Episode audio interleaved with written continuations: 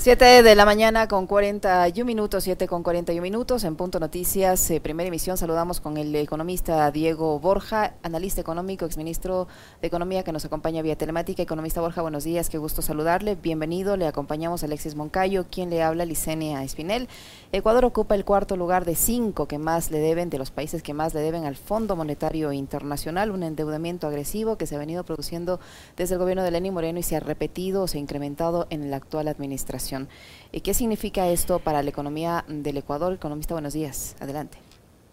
Buenos días, Licenia. Buenos días, Alexis. Un saludo muy afectuoso a toda la audiencia de, Radio Pichincha. Eh, efectivamente, el Ecuador es de los más endeudados con el Fondo Monetario Internacional. Y claro que los montos de endeudamiento pesan, más de 6 mil millones de dólares eh, pesa, por supuesto que sí, pero mucho más importante incluso que los montos de endeudamiento son las condiciones en las que el Ecuador ha obtenido esa deuda con el Fondo Monetario Internacional. Es conocido que este organismo aboga por un manejo, entre comillas, austero de las finanzas y condiciona los desembolsos que han venido dándose desde el gobierno de Lenín Moreno hasta el gobierno de Guillermo Lazo a que el Ecuador restrinja las finanzas públicas. Para el Fondo Monetario Internacional, igual que para el gobierno de, Lazo, el objetivo es contraer el gasto público, contraer la inversión pública, disminuir el déficit eh, fiscal sin importar las consecuencias sociales, económicas y en los momentos que estamos viviendo, las condiciones de seguridad que vive el país. Es decir, mucho más importantes son las cifras macroeconómicas, que en un momento determinado pueden no decir nada, en un momento determinado pueden no decir nada, versus las condiciones económicas, sociales que vive el país. Y ese es el problema más importante, la condicionalidad tremendamente restrictiva, tremendamente asfixiante de la economía nacional que ha significado este endeudamiento. Entonces, por un lado se han incrementado la deuda, se ha puesto una condicionalidad asfixiante sobre la economía que se revela en el crecimiento de la economía, en la baja del empleo, en el incremento de la pobreza, etcétera, etcétera, y también se revela en la incapacidad que ha tenido todo el sector productivo, empresarial, mediano, pequeño, grande, el sector de la economía popular y solidaria para tener un crecimiento sostenido porque por el contrario, a diferencia de lo que significaría invertir el endeudamiento para incrementar la capacidad de producción, por el contrario, lo que ha hecho, por ejemplo, el gobierno de Lazo es incrementar reservas internacionales del Ecuador que se las tienen bancos internacionales, incluso peligrando su estabilidad, por lo que hemos estado viendo de la crisis eh, capitalista y financiera mundial, pueden hacerse humo esas finanzas en un momento determinado, ¿no? Ha, priorizado tener esas, esas reservas fuera del país y no inyectar liquidez y no generar inversión y no generar crecimiento. Entonces, ese es el problema más importante con la condicionalidad que impone el Fondo Monetario para su endeudamiento propio y también para dar el visto bueno, digámoslo así, al endeudamiento que el Ecuador tiene con otros organismos también muy alto, como por ejemplo el Banco Mundial, el Banco Interamericano de Desarrollo, que son parte de esa vieja arquitectura financiera internacional.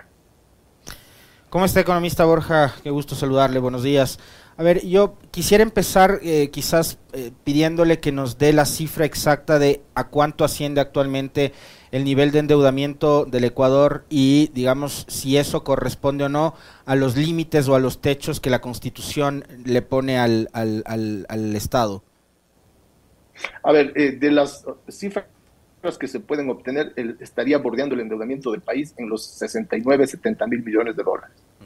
Eso sobrepasa, por supuesto, ese límite que del cual se ha hablado, que es el límite del 40% sobre el Producto Interno Bruto. Estamos bastante más arriba de eso, ¿no? Está bastante más arriba de eso.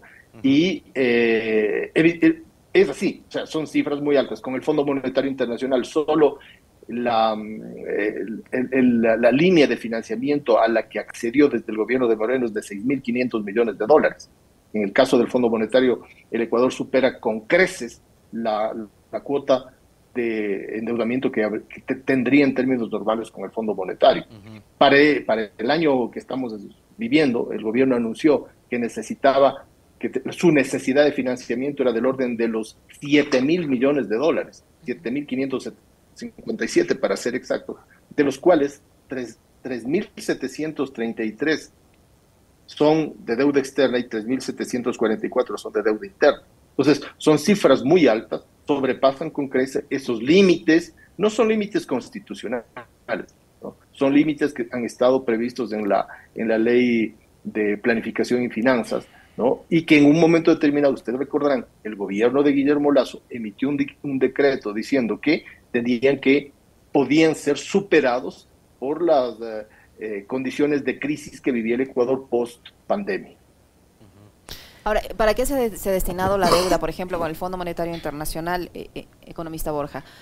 ¿Para obra pública? ¿Para cubrir el déficit del presupuesto? ¿Para qué? ¿Para pagar deuda?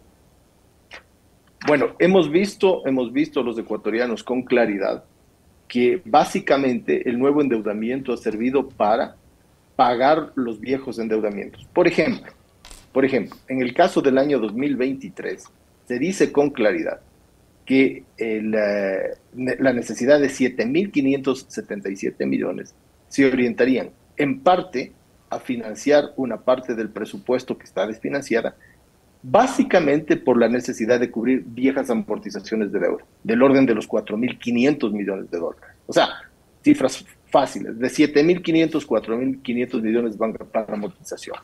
Son eh, la mayor parte del nuevo endeudamiento. Y lo mismo ha sucedido con los años anteriores en el gobierno tanto de Lazo como en el gobierno de Moreno, a pesar de que Moreno, recuerden ustedes, hizo una refinanciación de deuda bastante lesiva para el Ecuador en ese momento, porque se hizo un refinanciamiento de deuda muy por arriba de los costos que la deuda tenía en el mercado.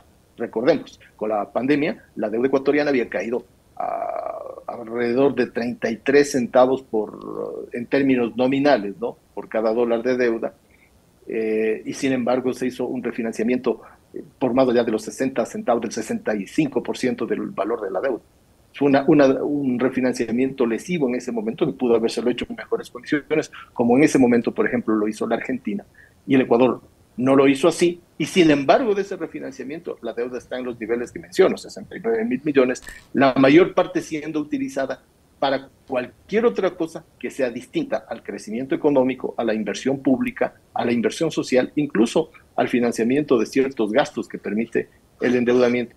Ciertos, no, no todos, porque básicamente la deuda se orienta, como dice también nuestra normativa legal y constitucional, se orienta a favorecer la inversión, para crecer precisamente la capacidad de producción, crecer la capacidad de, crecimiento de la economía, aumentar la capacidad de crecimiento de la economía y poder repagar en el futuro.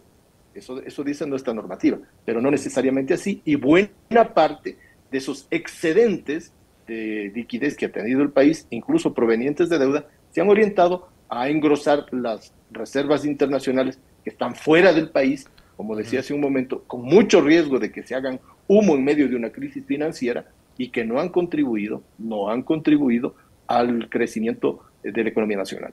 Economista, eh, en los últimos días, y yo me refería ayer en una de nuestras entrevistas, eh, el gobierno, como parte de la defensa en, al presidente Lazo en, medio de esta discusión del juicio político, ha empezado a, hacer eh, uso de voceros que a, la larga uno creería no le ayudan tanto, pero como tienen tanto espacio en medios, más espacio del que tienen analistas como usted, por ejemplo, que no comparte la línea ni ideológica ni económica o política del presidente Lazo, tienen, ¿no es cierto? Entonces hay un bloqueo mediático que lo tienen personajes como usted, pero no como el expresidente Osvaldo Hurtado. ¿Y qué ha dicho el expresidente Osvaldo Hurtado? Ha dicho que el manejo económico del presidente Lazo es muy bueno, que el presidente Lazo ha puesto en orden las finanzas del país, que el presidente Lazo ha reducido la pobreza, ha reducido el desempleo, en definitiva que el gobierno del presidente Lazo es todo lo extraordinario que por ejemplo nosotros no lo vemos, que solo ellos lo ven. Yo quisiera que usted nos explique, que es el que sabe en la materia, qué tan ordenadas están las finanzas del Ecuador, si vemos que estamos hipotecados al FMI, no sé qué tan ordenadas estén. Eh, si vemos que los policías tienen que empujar patrulleros porque no hay inversión pública en seguridad, no sé qué tanta inversión pública hay. si las escuelas en la costa ahora que tienen que empezar clases están completamente anegadas, inundadas, oxidadas, etcétera, etcétera, no sé qué tan en qué tan buenas condiciones como el señor Hurtado dice que está el país en realidad está. Para el pensamiento de Hurtado, para el pensamiento del Fondo Monetario Internacional, para el pensamiento de Lazo, que además fue revelado a los ecuatorianos durante la campaña, siempre ellos señalaron que lo más importante era eh, lo que llaman la estabilidad macroeconómica de la economía. Ellos ponen mucho énfasis en evitar déficits. Perdóname un momentito, Alexis, que está a punto de colapsar este. Ya. Eh, ellos ponen mucho énfasis en evitar el déficit fiscal. Ponen mucho énfasis en lo que llaman la sanidad de la economía de las finanzas públicas, que es contraer la inversión, bajar la inversión. Por ejemplo, en el presupuesto de este año se contempla un monto de inversión que no va a superar el 1.8% del PIB. 1.8. Recordemos, en época del presidente Correa llegamos a tener una inversión pública del orden del 14%. Y hemos visto, de acuerdo a la ejecución del año anterior, que de esas cifras completamente restringidas, que están por debajo del 3% desde el año 2021, para inversión pública, de esas cifras ya restringidas en el presupuesto, en lo que se plantea recibir, cifras restringidas, el gobierno ni siquiera puede ejecutarlas. Es decir, se coloca una cifra pequeña y de la cifra pequeña no se llega a ejecutar ni la mitad. Por tanto, los niveles de inversión que hemos tenido en los últimos años son desastrosos. ¿En qué se muestra eso? En lo que usted menciona carreteras absolutamente destruidas en todo el país, hidroeléctricas sin mantenimiento, problemas que tenemos incluso a veces con el sector petrolero público, escuelas, hospitales, eh, todo el sistema de seguridad policial y militar colapsado completamente. La delincuencia tiene muchísima más capacidad de infraestructura, de equipamiento que nuestras Fuerzas Armadas y policiales. Entonces, es un, un decremento, una caída tan grande de la inversión, producto de esta visión de la cual Hurtado es un conspicuo representante. Así lo vivimos. De hecho, él fue el primero en firmar, después de mucho tiempo, la carta de intención y, el préstamo stand-by con el Fondo Monetario Internacional. Con él empezó el proceso de austeridad, con él empezó el proceso de destrucción de la economía productiva, con él empezó el proceso de destrucción de la moneda nacional, con las devaluaciones, con el incremento de la tasa de interés, con él empezó toda la carga de la crisis a las clases trabajadoras con la disminución del salario real de los trabajadores, por ejemplo. Entonces, ellos son conspicuos representantes de esta visión de restringir la economía para mantener un equilibrio fiscal, un déficit pequeño. ¿Con qué fin además? No es que tampoco lo hacen porque los manuales de economía lo mandan así, no. Lo hacen con el fin de tener un excedente, eso sí, de liquidez para pagar deuda externa, sobre todo de tenedores privados, de financistas privados, por decirlo así, del Ecuador, a través de los bonos, para pagar excedentes de liquidez de esa vieja arquitectura financiera internacional que le pone estas, estos dogales al crecimiento de la, de la economía, para pagar arbitrajes internacionales, que ahí sí son muy rápidos para procesarlos en desmedro de la defensa del Estado, incluso como hemos visto con Perenco y otros, por ejemplo. Entonces, no es que es tampoco ingenua esa necesidad de financiamiento que ellos defienden a capa y espada para tener superávits fiscales o déficits fiscales más bajos y poder tener estos excedentes con los cuales cubren estas necesidades económicas y financieras de ese minúsculo grupo en desmedro, por supuesto, de la mayoría de la población. Economista, eh, si hacemos una comparación, ¿cómo ha seguido incrementando el endeudamiento con el Fondo Monetario Internacional eh, entre esta administración del señor Lazo, la de Lenín Moreno, la anterior del expresidente Correa? Porque también ya hay las voces ¿no? que le están eh, responsabilizando a Correa o a su gestión del endeudamiento con el Fondo Monetario Internacional y con otras eh, y con otras fuentes. Que también allí en ese periodo de gobierno hubo endeudamiento, es verdad, pero pero había infraestructura que se construyó, había obra pública a la vista que se que se que se estaba haciendo, que se que se dejó a las administraciones posteriores. Ahora no se ve ni lo uno ni lo otro, pero sí hay endeudamiento. Si lo comparamos, ¿cómo ha ido creciendo ese endeudamiento en estas, en estas dos administraciones? Mire, eh, la, la, lógica del endeudamiento durante el gobierno del presidente Correa con la lógica del endeudamiento durante el gobierno de Moreno y de Lazo es completamente diferente. Completamente diferente. Haciendo rápidamente memoria, en el año 2009 se hizo una refinanciación de la deuda que tenía el Ecuador en condiciones sumamente ventajosas para el país, en el gobierno del presidente Correa, que significó liberar en ese momento aproximadamente 5.700 millones de dólares que se invirtieron en salud, en educación y en seguridad. Cayó la deuda en el año 2009. Luego vuelve a incrementar la deuda con el objetivo de incrementar la capacidad productiva del país. ¿Cuál era la capacidad productiva? Por ejemplo, la soberanía energética, por ejemplo, la capacidad de movilización de mercancías y personas a través de la carretera, por ejemplo, el incremento del resto de la capacidad productiva, no solo pública, sino también privada. O sea, fue una visión en la que usted se endeuda con el fin de aumentar su capacidad de producción. Y sin embargo de eso, el monto oficial que Moreno entrega al Fondo Monetario Internacional, después de hacer todo un discurso de un superendeudamiento del gobierno de Correa, el monto oficial que le entregan es un monto de aproximadamente 38 mil millones de dólares al Fondo Monetario Internacional, mientras por fuera en micrófono se hablaba de 70 mil millones y de no sé cuántos miles de millones de, dólares. Eso sucedió en el gobierno de Correa. Luego viene el gobierno de Moreno e, y empieza un nuevo proceso de, endeudamiento muchísimo más agresivo. Moreno se endeuda, por ejemplo, en bonos, en emisión de bonos, en, un periodo de tiempo de dos años, en, en el doble de lo que se endeudó el gobierno de Correa en un periodo de diez años. ¿Y dónde fue a parar esa deuda de Moreno? No fue a parar precisamente el incremento de la capacidad productiva del país, como ya lo señalamos, y, y menos con Lazo. ¿A dónde sí ha ido? ha ido a incrementar esas reservas de las cuales ellos se ufanan y que no le han servido al país. Entonces, la lógica de endeudamiento es completamente diferente. La lógica de endeudamiento en el un caso fue para incrementar la capacidad de producción, la lógica de endeudamiento en el otro caso es para repagar deuda anterior, para incrementar reservas, para dar eh, cierta tranquilidad a los tenedores internacionales de litigios con el Ecuador de que se les va a pagar, para eso ha servido, no para el crecimiento de la economía nacional. Ahora, hay otra cosa que a la par de lo que yo le preguntaba hace un momento, economista, es una de las eh, tantas narrativas que ha tratado de imponer el gobierno.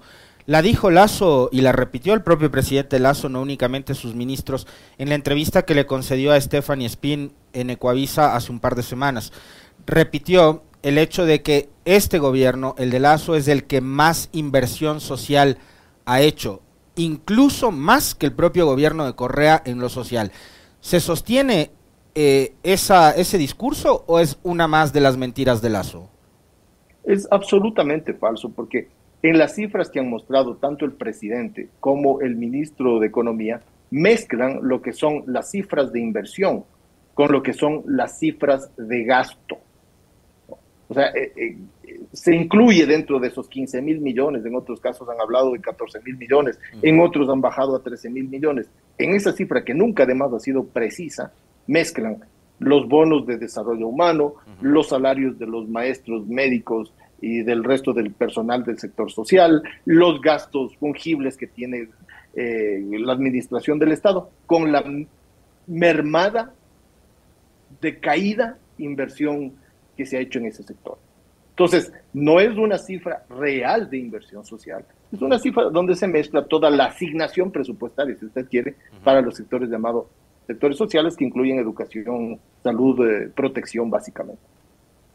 Economista, el, estado de la deuda del Ecuador con China, ¿en qué momento se encuentra? El, presidente había anunciado eh, meses atrás que se había renegociado la deuda con China eh, y hay también sectores que cuestionan este endeudamiento con, con el país asiático. Sin embargo, el gobierno ha, continuado esta relación eh, comercial con China, este de, endeudamiento, porque incluso varias de las pocas, eh, digamos, obras que ha tenido que inaugurar el presidente o que entregar el presidente, atribuyéndose él esas obras a su gestión, cuando han sido obras de, de administraciones anteriores que se han terminado actualmente y que se han tenido que entregar, han sido financiadas o construidas por empresas chinas.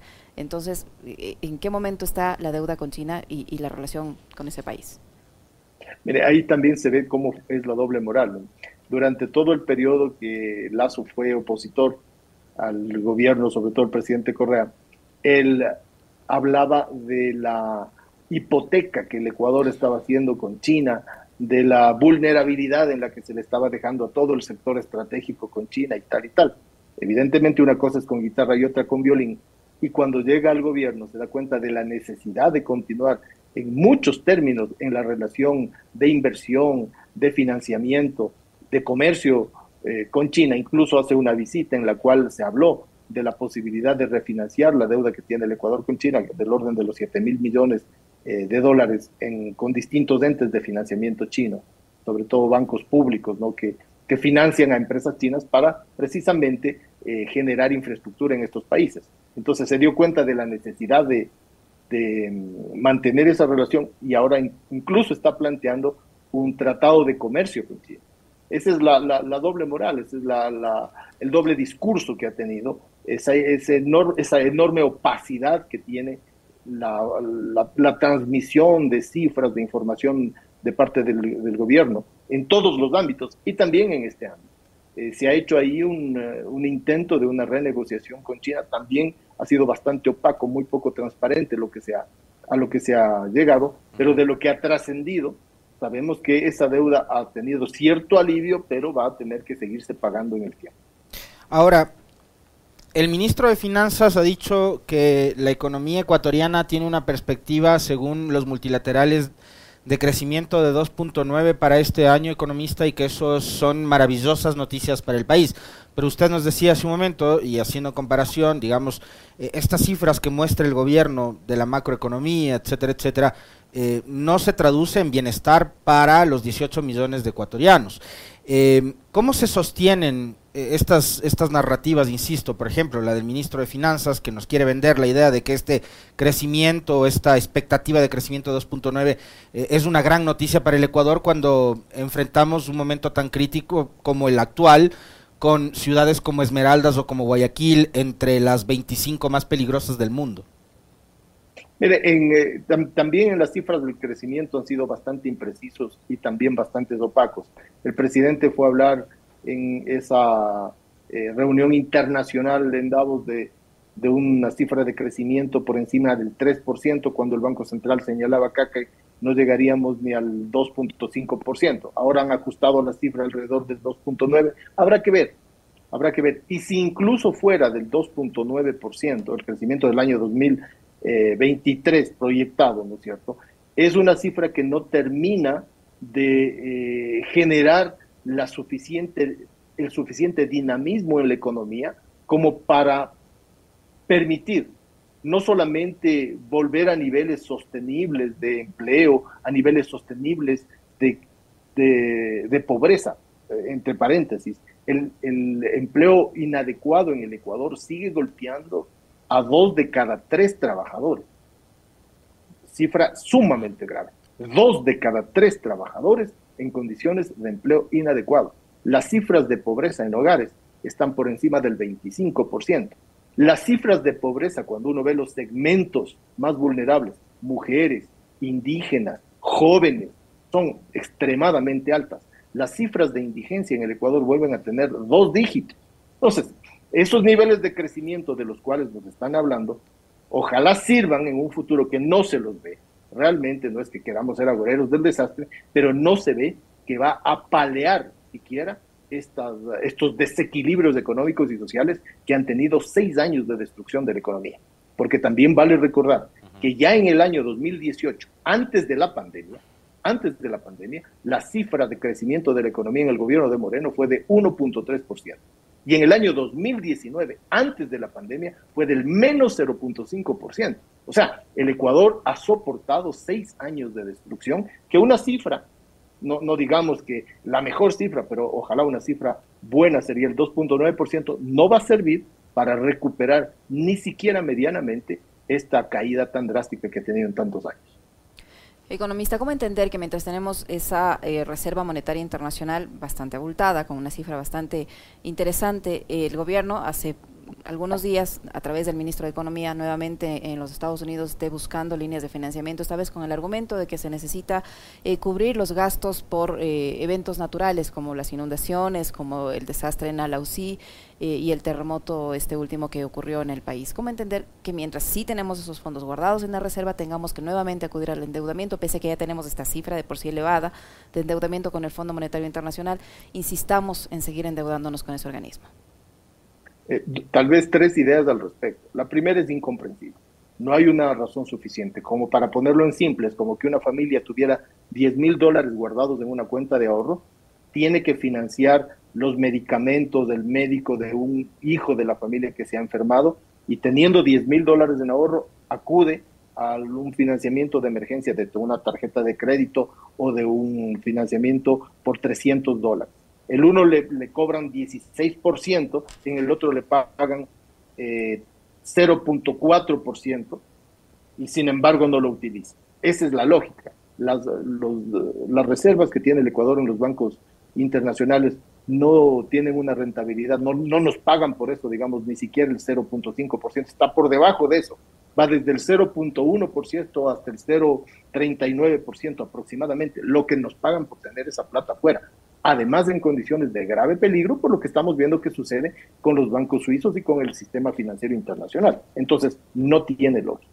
En segundo lugar, si es que el Ecuador quisiera, si es que el gobierno del Ecuador, para ser más precisos, quisiera de alguna manera, manera palear este problema, utilizaría parte de esa reserva y generaría, generaría el mecanismo legal para hacerlo. Claro, ¿qué hizo Moreno y qué, y qué hizo Lazo en complicidad con Moreno en su momento con su bloque de asambleístas? blindar la posibilidad de que el Ecuador pueda utilizar ciertos excedentes de liquidez que tienen en determinados organismos públicos para resolver problemas concretos del país en términos de producción, en términos de inversión, en términos de gasto incluso, que lo podría haber hecho con una visión más sustentable, no solamente de las finanzas públicas, evitando el déficit, sino una visión sustentable, como manda la Constitución, por cierto, como manda la Constitución, una visión más estable del conjunto de la economía. Recordemos que en la Constitución se dice que la política económica tiene que servir para lograr los mayores niveles de equilibrio de la economía, pero también del empleo, del crecimiento, no solamente del déficit. Entonces, no se puede dar una comprensión lógica. Ahora, si lo comprendemos desde otros objetivos, como es dar señales de, certidumbre a los tenedores de deudas, a los que nos han impuesto litigios internacionales, ahí sí se entiende. Porque ¿qué está diciendo el Ecuador? No tenemos ni un centavo para resolver problemas de seguridad mientras hay una criminalidad por los cielos en el país, que significa muerte de violaciones, eh, asaltos, asesinatos, secuestros en el país. No tenemos para resolver eso, pero sí tenemos tranquilos para pagar deuda externa y para resolver litigios internacionales, arbitrajes de los cuales no nos hemos defendido bien. Si ese es el mensaje que quieren dar, para eso sí hay lógica en tener una reserva tan alta fuera. Muchísimas gracias, economista, por habernos acompañado en esta entrevista. Muy amable.